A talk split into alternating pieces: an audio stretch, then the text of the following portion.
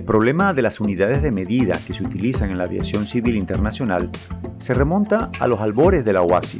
En la Conferencia Internacional de Aviación Civil celebrada en Chicago en 1944, los asistentes se percataron de la importancia de contar con un sistema común de mediciones y se adoptó una resolución en la que se pedía a los estados que utilizaran el sistema métrico como patrón internacional. Las normas elaboradas por la OASI, que comprenden lo relativo a las unidades de medidas que se emplean en las operaciones aéreas y terrestres, se encuentran en el anexo 5 al Convenio de Chicago.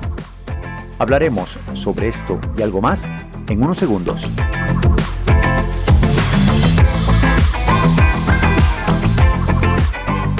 Seguridadaeronáutica.com, nuestro punto de encuentro seguro.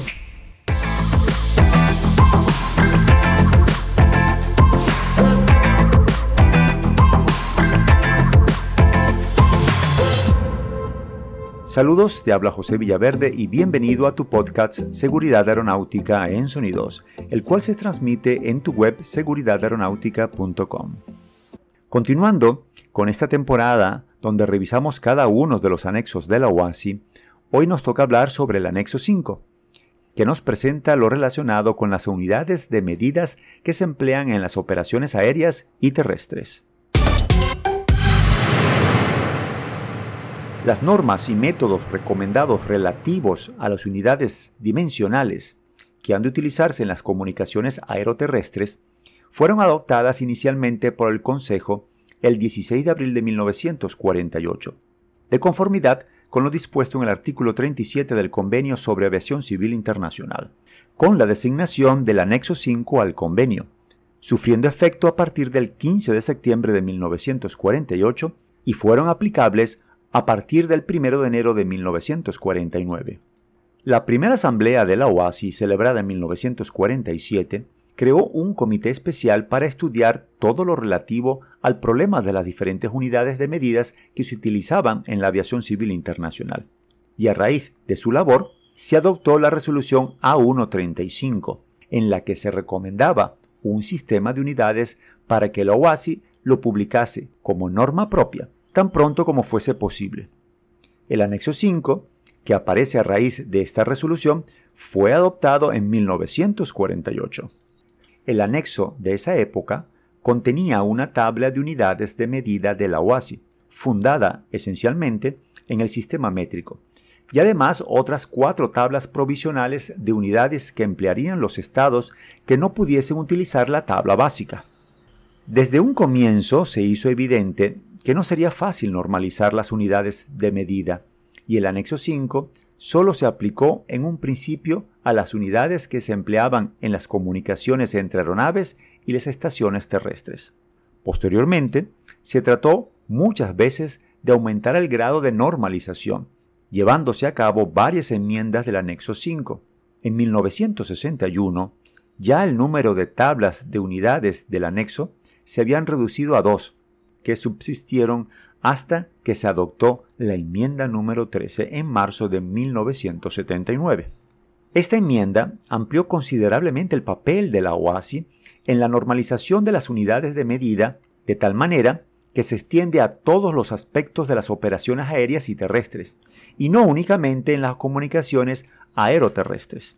Con esta enmienda se implantó además el Sistema Internacional de Unidades, conocido por SI, que pasa a ser el patrón fundamental de la aviación civil.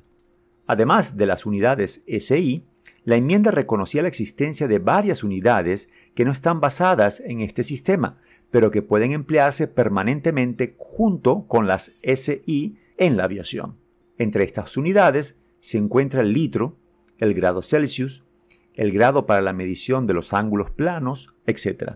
La enmienda reconocía también al igual que las resoluciones pertinentes de la Asamblea de la OASI, que existen algunas unidades que no pertenecen al sistema SI, pero que tienen un lugar especial en la aviación, debiendo por lo tanto subsistir al menos temporalmente.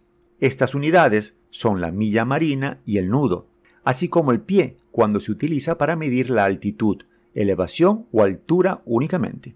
El dejar de utilizar estas unidades plantea algunos problemas prácticos por lo que todavía no ha podido fijarse una fecha de terminación. La enmienda 13 del anexo 5 representó un considerable avance en la difícil tarea de normalizar las unidades de medida en la aviación civil internacional. Si bien la normalización completa no es alcanzada inmediatamente, ya se habían echado los cimientos para resolver un problema con el que había venido enfrentándose el OASI desde su creación. Con esta enmienda se ha logrado un alto grado de normalización entre la aviación civil y los otros sectores de la ciencia y la industria. Ahora vamos a hacer un pequeño repaso sobre el contenido del anexo 5. El anexo 5 tiene cuatro capítulos, como capítulo 1 la sección de definiciones, como capítulo 2 la sección de aplicabilidad, en su capítulo 3 aplicación normalizada de las unidades de medida, en su capítulo 4 del uso de las unidades opcionales ajenas al SI. Después pasamos a los adjuntos. En el adjunto A se encuentra el desarrollo del Sistema Internacional de Unidades SI. En el adjunto B, la guía sobre la aplicación del SI. En el adjunto C, los factores de conversión. En el adjunto D, tiempo universal coordinado. Y finalmente, en el adjunto E, la presentación de la fecha y la hora en forma exclusivamente numérica. Para la emisión de este podcast la última enmienda del anexo 5 es la enmienda número 17 y la edición es la quinta, adoptada el 22 de febrero de 2010 y con una aplicación de fecha 18 de noviembre del mismo año. Hasta aquí el podcast del día de hoy. Nos encantaría recibir tus comentarios, opiniones y sugerencias sobre este podcast, así como cualquier otro tema que te gustaría que tratásemos en nuestros próximos episodios. No olvides que puedes comunicarte con nosotros a través de nuestras redes sociales en Instagram, Facebook y YouTube como Seguridad Aeronáutica y en Twitter por arroba aerosegura. Y por supuesto, no dejes de visitar tu web seguridadaeronáutica.com donde podrás escuchar todos nuestros podcasts, encontrar varios artículos de nuestro blog y enterarte de otros temas sobre seguridad de la aviación y seguridad operacional en español y en un mismo sitio. Y solo me queda darte mil gracias por acompañarnos, recordándote que en nuestro próximo episodio hablaremos del anexo 6 de la OASI, que trata sobre las operaciones de aeronaves. Como siempre, un fuerte abrazo en la distancia, cuídense mucho para que juntos volvemos en un próximo podcast de Seguridad Aeronáutica en Sonidos.